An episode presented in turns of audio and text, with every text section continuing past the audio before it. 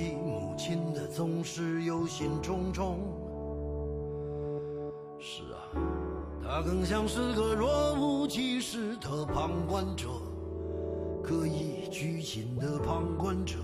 遗憾，我从未将他写进我的歌。然而天晓得这意味些什么。然后我一下子也活到容易落泪的碎了。当徒劳人事纠葛，兑现成风霜周折，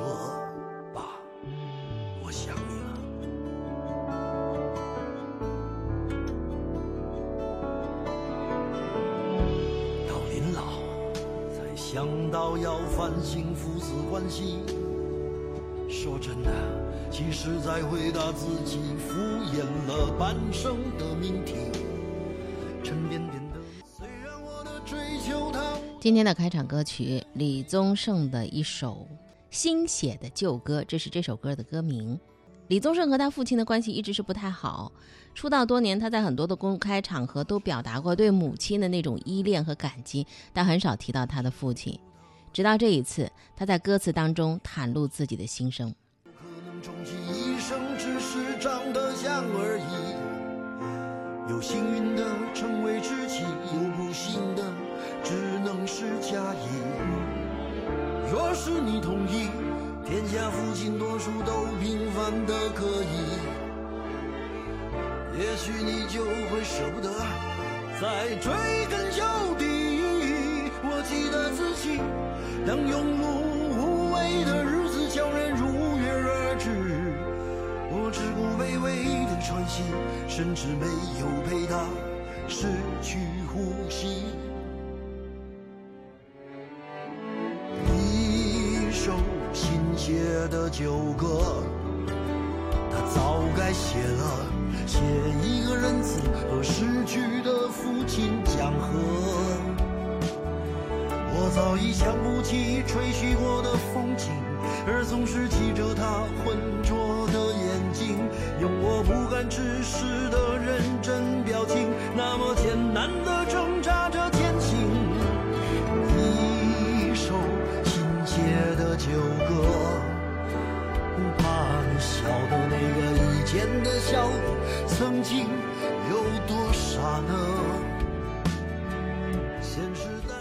一首新写的旧歌，最后他在这首歌中啊，把中国式的父子情写到了极致，只用了一句话，那句话是“爸，我想你了”。这是李宗盛和已经去世的父亲的讲和，费尽心机啊，想有惊喜，终于活明白了，却来不及。跟自己讲和，跟同事讲和，更要跟自己血缘之亲的人讲和。一首新写的旧歌，怎么把人？好，这是我们今天的开场歌曲，跟今天的早八点天天说事的内容有关联吗？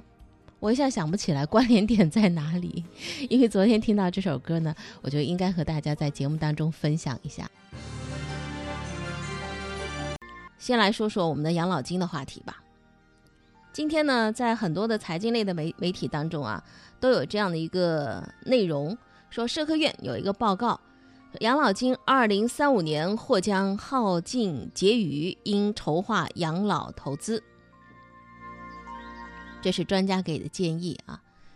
呃，有一个消息，就是中国养老金在二零一九年实现十五连涨，调整水平是去年的百分之五左右。这个消息应该是令人振奋的。但随着养老险的单位缴费和社保缴费基数的下调，很多专家就预测说，未来几年养老金很难维持当前的上涨的速度。来自学术界的数据呢，显然有更加不乐观的前景。二零一九年的四月，中国社科院世界社保研究中心发布《中国养老金精算报告（二零一九至二零五零）》，未来三十年间，全国城镇企业的职工基本养老保险基金当期结余在勉强维持几年的正数之后，就开始加速跳水，赤字的规模越来越大，到二零三五年将耗尽累计结余。那么，如果按照退休年龄六十岁来算的话，到二零三五年的最早的一批八零后多大呢？五十五岁啊，就是还没有到退休的年龄。也就是说，八零后很有可能成为没有养老金可领的第一代人。中国的养老问题啊，是个危机，看上去确实是一个很现实、很巨大的一个问题。在大连的夏季达沃斯会议期间，国际人力资源的咨询机构美世中国中国区的总裁李兆奇在接受记者专访的时候，也也说，年轻人啊，尽早开始筹划养老投资吧。呃，他们这个美世咨询每年都会发一份儿美世墨尔本全球养老金的指数报告，有四十多个指标，对全球三十四个主要的养老金的体系进行评价。那么，二零一八年的这个报告指数显示说，考虑到养老金体系的充足性、可持续性和完整性等指标的基础，中国的得分呢是四十六点二分，被评为 D 级。这个数值比去年下滑了零点三。不过，中国呢从二零零九年被纳入这个体系之后呢，评分最高呢也只有四十八分，始终处在三十到五十分的 D 级当中。报告认为，中国长期来看呢，面临很大的养老金的缺口，而且在养老金隐性债务、个人账户的空账运行等问题上，还有着蛮多的隐患和挑战。随着个人寿命的延长，这个缺口的数字会持续的飙升。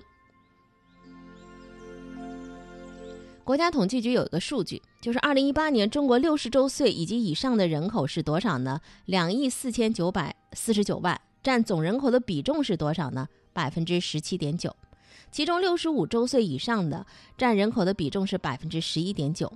那么，按照国际标准，一个国家和地区六十岁以上的老年人口占总人口的比重达到百分之十以上，或者是六十五周岁以上的老年人口占总人口的比重达到百分之七以上，就被认定为是进入老龄化社会。同时呢，生育率怎么样呢？统计局的数据也在持续走低。二零一八年，全国出生的人口比前一年减少了两百万，人口出生率更是创下了一九七八年以来的最低点。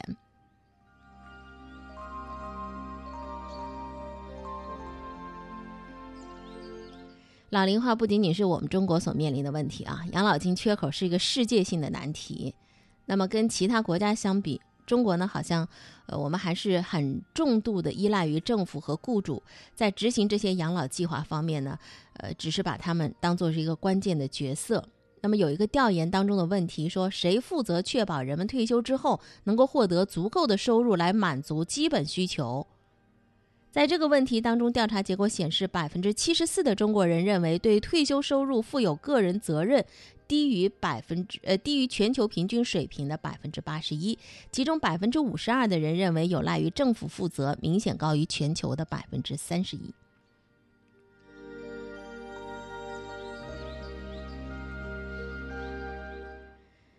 再回到这个美世呃中国区总裁李兆奇他的观点啊，细想一下他的观点也有点道理。他为什么提出说，呃年轻人八零后要开始针对个人来筹划养老保障啊？提出这样的建议。他说，年轻人因为有时间，我们可以用时间来换这个复利，相信复利，相信时间的力量。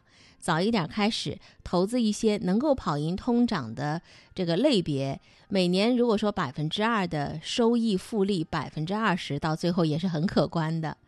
现在也有不少人跑到香港啊买保险啊这些呃情况，那么他也提出，保险产品的本身是挺复杂的，你很难从表面上去判别一个保险产品它的好或者说不好。比如说一千块钱的保险，它未必会比一千五百块钱的好，也未必会比一千五百块钱的差，因为你要非常仔细的去看具体的条款和收益率。但是现在我们买保险，大多人就跟买理财产品一样，而有些特别专业的一些文字上的东西呢，我们一方面呢可能不愿意动脑子去看，另外一方面也有可能自己对于特别理性的一些语言的表达呢，看上去不是很理解。这个时候还真得提醒您。不管是什么样的类别，只要是从您的腰包里掏出去的这个钱，就必须得仔细的看清楚具体的条款和收益率。你的身份也许很普通，但不要觉得你的声音很微弱。你的思想也许不够深刻，但一样闪烁着智慧的光芒。发出你的声音，说出你的想法。有话大家说。今天有话大家说啊，我们听听昨天傍晚时分晚高峰的节目《新闻扫堂腿》的葡萄跟大家说了一些什么。大家好，我是九二零的主持人葡萄。我这个人嘛，多才多艺呀，能写诗会画画，精通十以内加减法，并多次获得市小学生作文竞赛参与奖。在校期间连续获得冰红茶再来一瓶大奖。但是，这些荣誉并没有让葡萄骄傲。这些年，我苦练盖世武功，扫堂腿。每个工作日的晚五点，我和我的小伙伴们都会准时出手，呃，不，出腿。插科打诨、针砭时弊是我们的拿手好戏，参与话题的听众也都是人才。你要是不信，来听听昨天我们说了些什么。哎，然后我们今天聊啥来着？这个，哎呦，这那话题就是你记忆最深刻的那个某个词儿哎是什么？没错啊，来看看听众朋友的留言啊。嗯。呃，听众水岸秦村他说：“喂，小丽呀！”还发了一个图片啊。啊，这就是是确实，喂，小丽呀！对，那当时是无绳电话、啊。对，步步高啊，对对，那个时候就是黑科技呀、啊。我我有我有一个大哥，他大学报考的专业是 BB 机维修专业，本来想着四年大学毕业之后以后有美满的前途，对不对？啊，啊，结果 BB 机淘汰了，那后来他干嘛去了？后来当广播节目主持人去了。我们嗯所记忆当中的嗯最早的那一家是在哪儿呢？是在幺幺三医院对面啊，你说的是宁波是吧？啊，对，开店的时候，哇，这人山人海啊，这排队啊，这谁要是小朋友过生日啊，小学或初中的过生日，能在那儿过啊都肯定在那儿过啊。哎呀哈，哎呀，我记得我那个是到了高大学的时候才吃的第一块肯德基啊。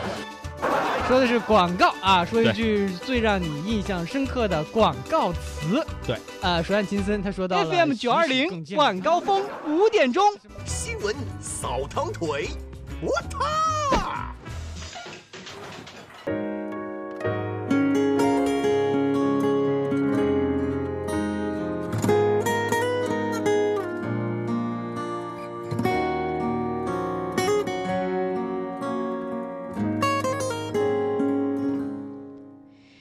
世界上啊，其实有一些道理特别的简单，比如说因果，比如说付出和得到。有的时候你只看到人家家的孩子考进北大了，但你没看到什么呢？可能付出从来都不是单向的。两个月前，武汉的一家小笼包店的老板张贴了一个歇业通知，说我停两个月时间，我要回老家。为什么呢？陪女儿高考。两个月之后，这个店面重新开业了。小笼包店的门口贴上一张喜报，老板刘先生说了：“我女儿高考成绩很好啊，再加上参加了北大的自主招生考试，可以降十分录取，现在就等着通知书了。”这样的故事让人羡慕，很多网友纷纷留言说：“哇，这个考上北大的女孩又是别人家的孩子。”能不能考上好大学受很多因素的影响，比如说每个人禀赋不一样嘛，没法强求。但是特别让人感觉到羡慕的是什么呢？就是这一家人之间的美好关系。刘先生的女儿肯定是和一个很优秀的孩子，不仅是因为她成绩好，还有就是她的独立和懂事。因为她的父母都是在外面工作的，自己一个人在老家读书，从小到大没有让父母操过心。跟老人一起生活的孩子，有的时候会有一些坏习惯啊，呃，也会因为父母的缺席，心里有些怨恨。但在这个孩子身上，我们看到是什么呢？自信、健康。你说这样的孩子，就算他考不上北大，也足够让他的父母自豪了。再来说刘先生，常年在外开店谋生，为了女儿高考停了两个月的时间，说明什么呢？没有因为距离物理上的距离而减少对孩子的关注和爱。相对于很多丧偶式育儿的家庭来讲，就算是在一个城区当中的，他对自己的孩子和家人都没有关注到多少。会以各种的理由加班呐、社交啊、应酬啊，对家事置之不理的父亲还真挺多的。那么在这个歇业通知里头啊，刘先生还挺愧疚的说：“哎呀，很惭愧啊，多年没有尽到陪伴教育的职责，很遗憾啊，错过他太多重要的时刻，所以呢，我得停两个月回家陪女儿。”这是一个谦和的，呃，还蛮有反省精神的父亲。夫妻两人在外打拼，也有很多的艰辛之处，但他没说自己有多辛苦，而更多的感到是，哎呦，对孩子欠了挺多的，我就去努力弥补一下。再者说了，这个小笼包店啊，本身就是小本生意，停两个月的时间，这两个月时间工人怎么办呢？工资照发，总体刘先生要损失多少钱呢？大概二十万左右吧。在他做出歇业决定之前，他也不知道自己孩子能考多少分，能考到哪个学校。但是这些经济损失是可以预计的，就算是这样，他还是毫不犹豫的暂时就关了店了。为什么呢？因为金钱和亲情之间肯定是亲情更加的重要。人们很羡慕刘先生生了一个好女儿，其实啊，我们看到这位父亲也是谦和大度、关爱家人的，也是值得人羡慕的。这些年新闻里看多了什么恨铁不成钢的父母，也看多了为孩子成绩拼命的在那里啊鸡娃的父母。又或者是毫不关心、甩手掌柜式的父母，很难看到；就是跟孩子保持特别良好关系互动的父母，也很难看到。即使历经生活磨砺，依然对家人冲着满溢出来的爱的这样的一种表达。好了，说了这么多，咱们也不是各打五十大板啊，也不是要要要要要。批评谁，或者说 说到谁啊？你每个家庭都有自己的具体情况，没有办法照搬的。